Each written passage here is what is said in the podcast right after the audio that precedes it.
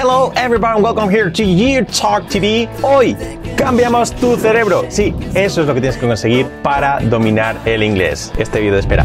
Subscribe, subscribe, subscribe, subscribe, subscribe. So, welcome back here to You Talk TV. Lo que decimos, lo que dice el título de este vídeo.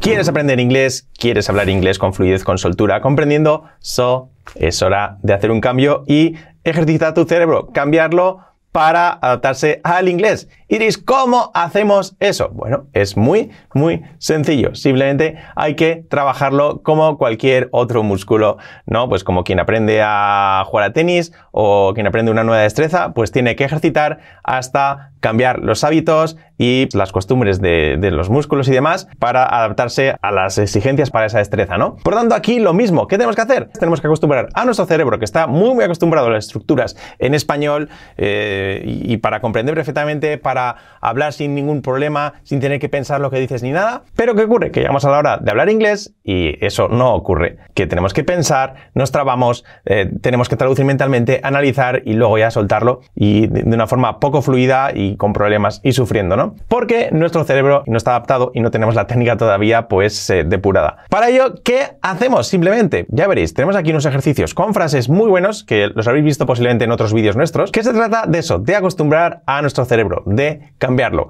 Primero, con frases sencillas, pues simplemente adaptando la pronunciación a un inglés real, nada del inglés académico o macarrónico que nos han enseñado anteriormente, pues hay que adaptarlo a inglés real, al inglés que hablan los nativos en las calles. De esa forma aprendemos a pensar pues con soltura y con frases hechas. La unión de frases ya no solo palabra por palabra, sino también aprendemos a pues a hablar y a pensar en frases, en paquetes, digamos, ya no en palabra por palabra, ¿no?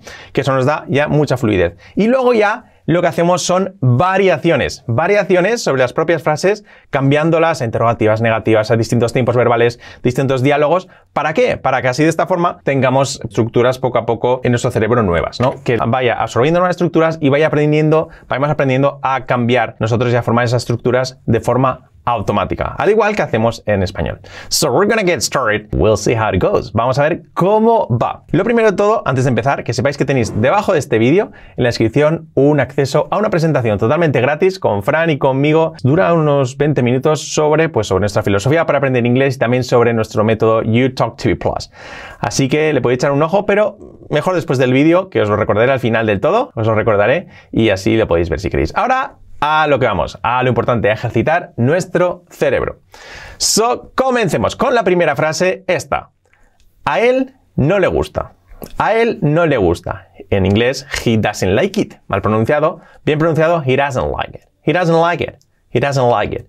¿Vale? Lo primero que hemos dicho, vamos a pasarlo a inglés real. Nada de he doesn't like it, que es lo que hemos aprendido toda la vida y nos han dicho, uy, qué bien está, está genial, sí, sí, he doesn't like it, muy bien, muy bien, te pongo un 10 ya. Pues bueno, nos han engañado siempre, no se dice he doesn't like it, es he doesn't like it. Empezando, pues eh, he es he, he, he. La H no puede ser ese sonido prohibido, tiene que ser aspirada. He, he, una H suave, he, he, he. La E como una I, he doesn't, doesn't, doesn't. Ese doesn't, luego veremos que se convierte incluso esa D en una R suave, luego lo veremos en la unión de palabras, de, de, de, doesn't, doesn't, pues prácticamente la T al final no se pronuncia, doesn't, doesn't. Luego tenemos like, que no es like, cuidado primero la L, bien fuerte, la, la, la, letra clave de nuestro método, la, la, la, la, la, like, like. Y no es I, es I, I, I, I. Like it. Y la I de it como una E, también letra clave. It, it, it. He doesn't like it. Lo dicho, tenemos palabra por palabra. Ahora vamos a ver cómo se unen. No es he, he doesn't like it, es gira, gira, gira, gira. La D, ¿cómo es resuave? He doesn't, gira, doesn't, he doesn't. Lo tenéis ahí también, eh, pues, transcrito. La T no se pronuncia doesn't, doesn't, no doesn't. Like, like, eso sin problema. He doesn't like, la L bien marcada, ¿eh? Y luego ese it, fijaos que la T del final es muy suave. He doesn't like it. No digo he doesn't like it. No, he doesn't like it. He doesn't like it. Sería así. He doesn't like it. He doesn't like it. La T muy suave. Y le damos también entonación. No, he doesn't like it. He doesn't like it. Que no sea he doesn't like it. No, he doesn't like it. A él, a él no le gusta. He doesn't like it. He doesn't like it. Como veis, cambia mucho del he doesn't like it a he doesn't like it. Y ahora que lo tenemos como inglés real, ya del que, pues, que hablan, en verdad, y lo puedes ver en cualquier película, cualquier canción y demás, pues ahora vamos a hacer las variaciones, que os he dicho antes que es muy, muy importante. Entonces se trata simplemente de esta frase, he doesn't like it, pues pasarla primero por las otras formas, o por, por interrogativo y por afirmativo, en este caso va a ser negativa. Afirmativo, he likes it, he likes it, he likes it. Negativo, bueno, negativo tenemos ya. Interrogativo, does he like it? Does he like it? Does he like it? La primera, en afirmativo, he likes it.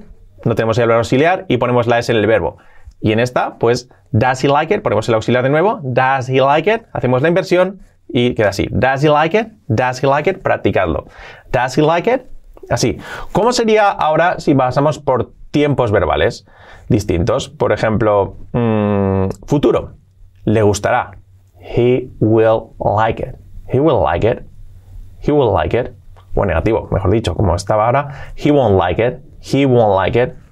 He won't like it.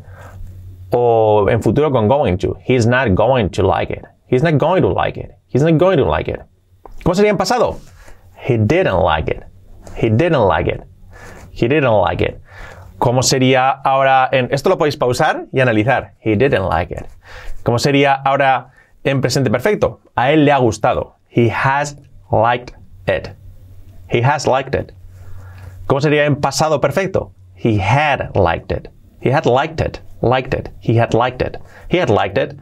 ¿Cómo sería ahora, por ejemplo, con el verbo modal should? Debería gustarle. He should like it. A él debería gustarle. He should like it. ¿Cómo sería? mm, él tiene que gustarle. He has to like it. He has to like it. ¿Cómo sería ahora en, pues, por ejemplo, con subjuntivo? Si le gustara, if he liked it, a él le gustaría. He would like it. He would like it. Bueno, veis, se puede cambiar y luego pues podéis hacer muchas, muchas más variaciones. Siempre en los tiempos verbales que sepáis, porque hasta los que sepáis, y a lo mejor no domináis los con- condicionales o los pasados todavía, pues os quedáis pues en los que sepáis. Pero de esta forma ejercitamos nuestro cerebro y obligamos, nos obligamos a crear estructuras que nos cuestan, ¿no? Y luego en una conversación es así, eh, ¿te gusta? ¿No te gusta? Ah, a él le gusta, no le gusta, le gustaría. Si le gustara, entonces esa destreza, esa agilidad la tenemos que tener. La tenemos que tener, esta técnica ya pues súper depurada. Y de esta forma es como conseguimos acostumbrar a nuestro cerebro, es como conseguimos cambiarlo. Vamos ahora con otro ejemplo para que lo veáis. Una frase sencilla, ¿trabajas todos los días? ¿Trabajas todos los días? Do you work every day? Do you work every day? ¿Cómo sería, por tanto? Do you work? Do you work? Do you, que no sea you, you. Cuidado con esta palabra work. Work, que no sea work, sería work. Work. U, work. U, la R genérica, er y la K. Work. Work. Work. Work. Work. Esta palabra cuesta un poquito. Work. Luego, todo, todos los días. Every. Every. Every. La V, la R. Every. Every. Se hace un efecto ahí de, de we, we. Every. Every. Every. Day. Iría day, sin sacar la lengua de los dientes. ¿eh? Day, day, day. Do you work every day? Vamos con la unión de palabras que al hacer el do you, do you, pues se, genera este sonido. You, you, you. You work. Se puede unir ese do y ese you prácticamente, como veis que lo he puesto así, ese D-J-U. You work. You work every day. Dicho rápido, hey, you work every day. You work every day. You work every day. You work every day. Así sería con entonación, hey, you work every day. bueno, esto sería la pronunciación y pasado al inglés real. Nada de do you work every day. No, you work every day para así poderlo ya tenerlo todo de, paquetizado, digamos. Y ahora, pues, ¿cómo sería lo dicho? Si esta es interrogativa, en afirmativa. Tú trabajas todos los días. You work every day. Negativa, you don't work every day. Así sería. Pues esta pregunta, do you work every day? ¿Cómo sería, por ejemplo, vamos a hacer versión, variaciones, versiones? Pues es- aquí es un poco libre, las que se ocurren es que sepáis, ¿no? ¿Puedes trabajar todos los días? Can you work every day? Futuro, con will. Will you work every day? ¿Trabajarás todos los días?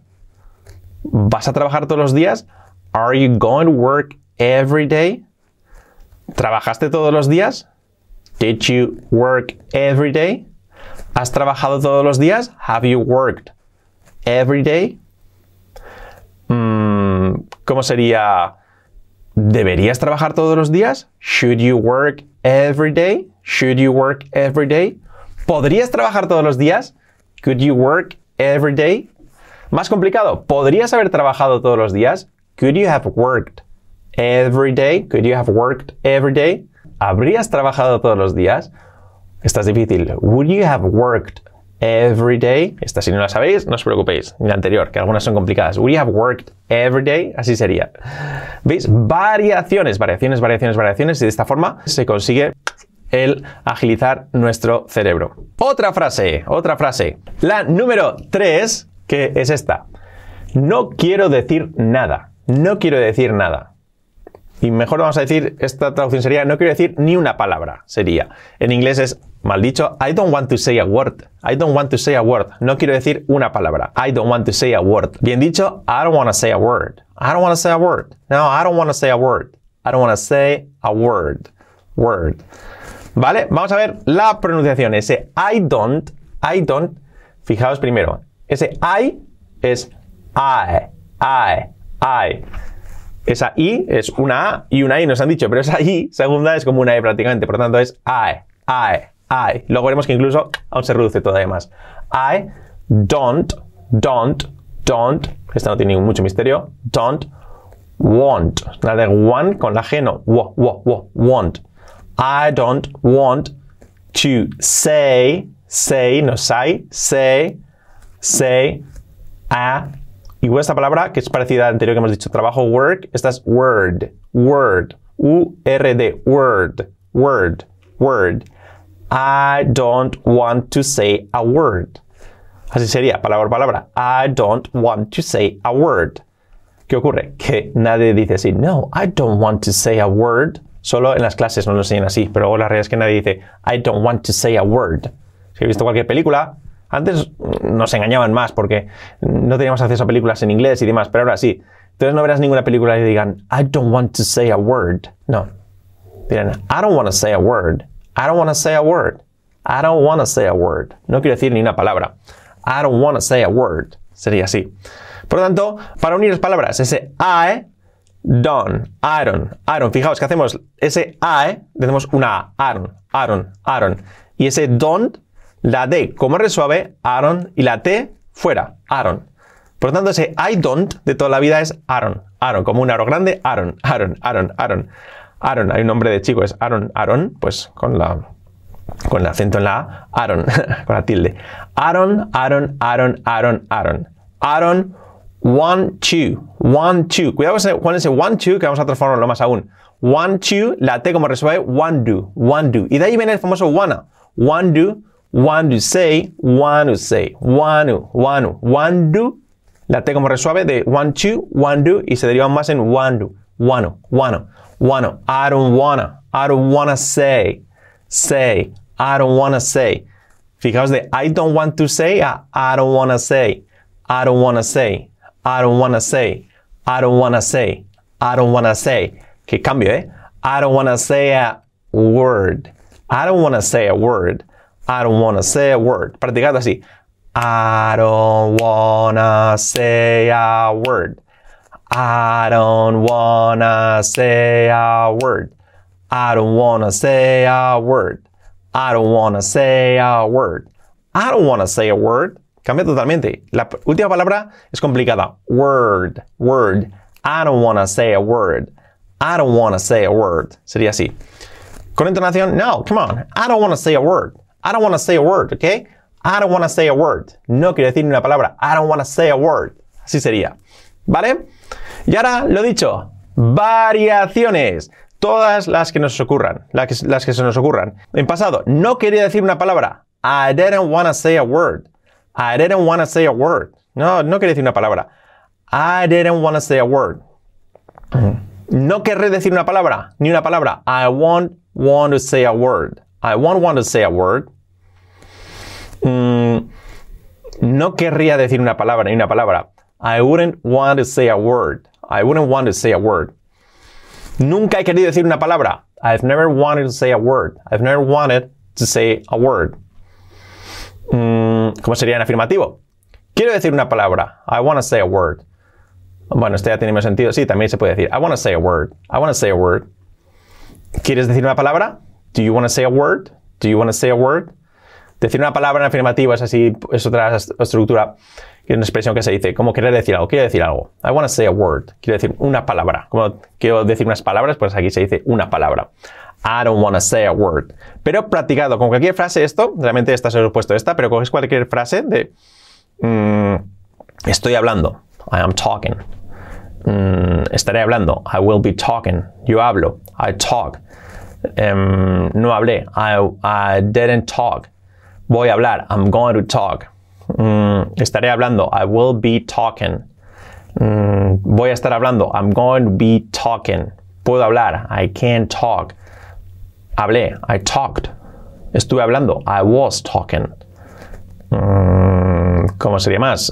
He hablado. I have talked. Había hablado. I had talked. Hablaría. I would talk. Podría hablar. I could talk. Hay muchísimas, bueno, interminables. Y luego negativo, interrogativo, afirmativo. De esta forma, lo dicho, cambiamos nuestro cerebro. Lo ejercitamos. Le ponemos en forma para luego que ya por sí solo pues vaya pues trabajando de forma inconsciente. Como pasa con todo, como cuando aprendes a conducir, al principio te tienes que fijar en todo y forzar todo, luego ya te sale automático totalmente. Vamos con otra frase, pero lo he dicho, lo primero, trabajar eh, lo que es la pronunciación y lo que es la unión de palabras para luego con ese inglés real ya hacer los cambios, ¿ok? Voy a hacer algo por ti, voy a hacer algo por ti. ¿Cómo sería esto? Voy a hacer algo por ti. I am going to, to do something for you. I am going to do something for you. ¿Cómo sería? I'm going to do something for you. I'm going to do something for you. I'm to do something for you. Vale, tenemos que pasar a eso. I'm going to do something. Ahora me liado. I'm going to do something for you. I'm to do something for you. I'm gonna do. I am going to do. ¿Vale? Ese I am lo hacemos ya, pues, contraído, como aparece ahí ya. I'm, I'm, I'm, I'm. Incluso dicho rápido es am, am, am. Prácticamente la I nos la comemos, esa E. Es de I, I, pero sería una A. Am, am. Going to. Going. La pronunciación es going. Going to. Luego veremos cómo se transforma ese gonna. Pero de momento, going to do something, no something, something. Something. Something. Some, some, some, thing. Something. Something. For, for y la R. For, for, for you. Que no sea you, you. I'm going to do something for you. Vamos ahora a pulirlo incluso más para hacerlo como los nativos que dirían I'm gonna do. I'm gonna. Lo mismo, going to, go and do, haciendo la T de to como resuave, como, como, ocurre con el want to. Going to going to do, going to do, going to do, going to do. Ese going to, dicho rápido, gonna do, gonna do, gonna do. Y sale el famoso ese gonna, gonna do. I'm gonna do. I'm gonna do, lo podéis decir, decir gonna do o going to do, como queráis. I'm gonna do something. I'm gonna do. I'm gonna do. I'm gonna do. Quedaría así. I'm gonna do. I'm gonna do something for you. Something. La G prácticamente no se pronuncia. Something for you. I'm gonna do something for you. Practicadlo. I'm gonna do something for you. I'm gonna do something for you. I'm gonna do something for you. I'm gonna do something for you. I'm gonna do something for you. I'm gonna do something for you. I'm gonna do something for you. Sería así, ¿ok? Entonación. Voy a hacer algo por ti. I'm gonna do something for you. Ok, I'm gonna do something for you. Sería así, ¿ok? Practicadlo, entonación con todo. Y ahora vamos a variarlo. Lo dicho, a ejercitar nuestro cerebro. I'm gonna do something for you. ¿Cómo sería en negativo? No voy a hacer nada por ti. I'm not going to do anything for you. No, no voy a hacer nada por ti. I'm not gonna do anything for you. Um, ¿Cómo sería en, en pregunta? Em, ¿Vas a hacer algo por mí? En, segunda persona para que sea más sencillo. Are you gonna do something for me or anything for me? Como queráis allí. Are you gonna do something for me? ¿Vas a hacer algo por mí? Um, ¿Cómo sería en futuro? Haré algo por ti. I'll do something for you. I'll do something for you. Hice algo por ti. I did something for you. Estuve haciendo algo por ti. I was doing something for you. Iba a hacer algo por ti. I was going to do something for you. I was going to do something for you. Y podéis variarlo todo con preguntas. ¿Ibas a hacer algo por mí? Were you going to do anything for me? No, tú no ibas a hacer nada por mí. You weren't going to do anything for me. Mm, harás algo por mí. You will do something for me. You will do something for me. He hecho mm, muchas cosas por ti. I have done a lot of things for you. ¿Qué has hecho por mí? What have you done for me? Mm, deberías haber hecho muchas cosas por mí. You should have done a lot of things for you. Wow. ¿Harías algo por mí? Would you do something for me? ¿Podrías hacer algo por mí? Could you do something for me? En este caso, las preguntas eh, normalmente van con some, porque se entiende que la, la respuesta va a ser afirmativa.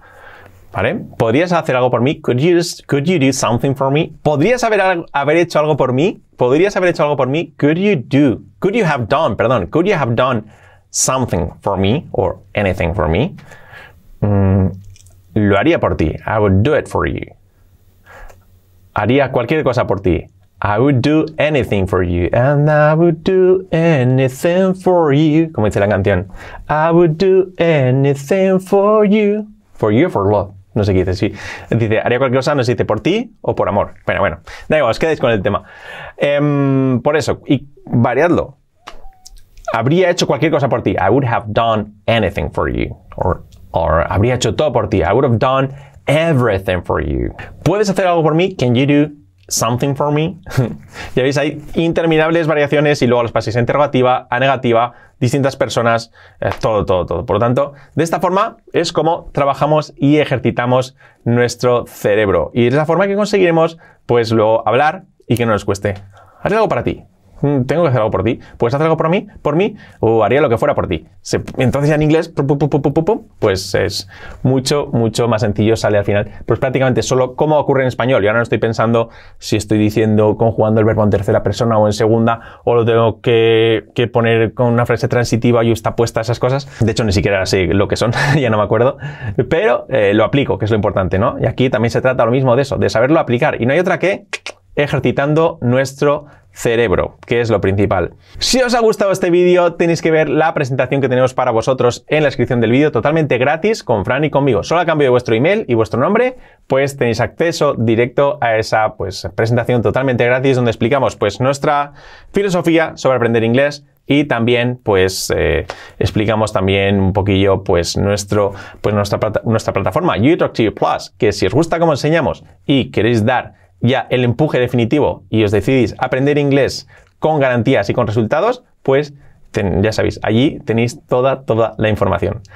Así que nada más, chicos, thank you so much. Si os ha gustado el vídeo, dadme un like, aquí comentadme abajo qué os ha parecido y muy importante, seguidnos, seguidnos, seguidnos eh, para estar al día de todas nuestras publicaciones. Y si nos queréis ayudar ya, pues aparte de esto que os he dicho, ¿qué tenéis que hacer? Compartirlo, compartirlo con todos vuestras, vuestros amigos, vuestras familias, vuestra comunidad, todo donde podáis, que nos ayudáis con eso muchísimo. So thank you so much, bye bye.